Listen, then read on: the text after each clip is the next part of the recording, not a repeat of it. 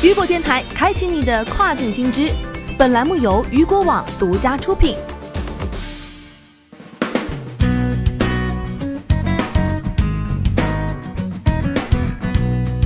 Hello，大家好，欢迎大家收听这个时段的跨境风云。接下来带您关注到的是，越南政府预测，二零二五年电商规模将达三百五十亿美元。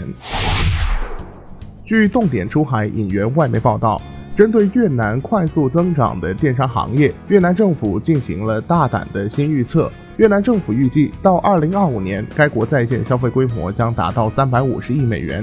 这一数字将近是二零一九年的三倍。在二零一九年，越南网民网购支出金额达一百二十亿美元，二零一八年这一数字是八十亿美元。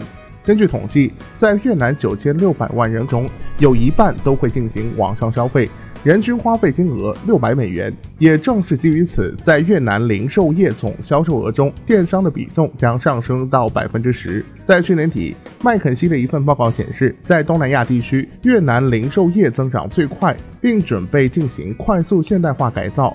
年轻人口和智能手机的广泛，使得强劲的零售消费转化为电商的快速增长。据了解，就在去年十月份，亚马逊还在越南推出了亚马逊全球开店计划。亚马逊团队在越南的正式启动，继续加强了亚马逊支持越南企业的努力。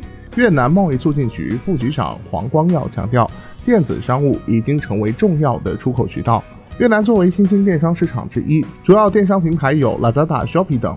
据当时谷歌和麦肯锡的研究报告显示，越南已经成为东南亚的第二大电子商务市场，且规模将在二零二五年增加百分之四十三。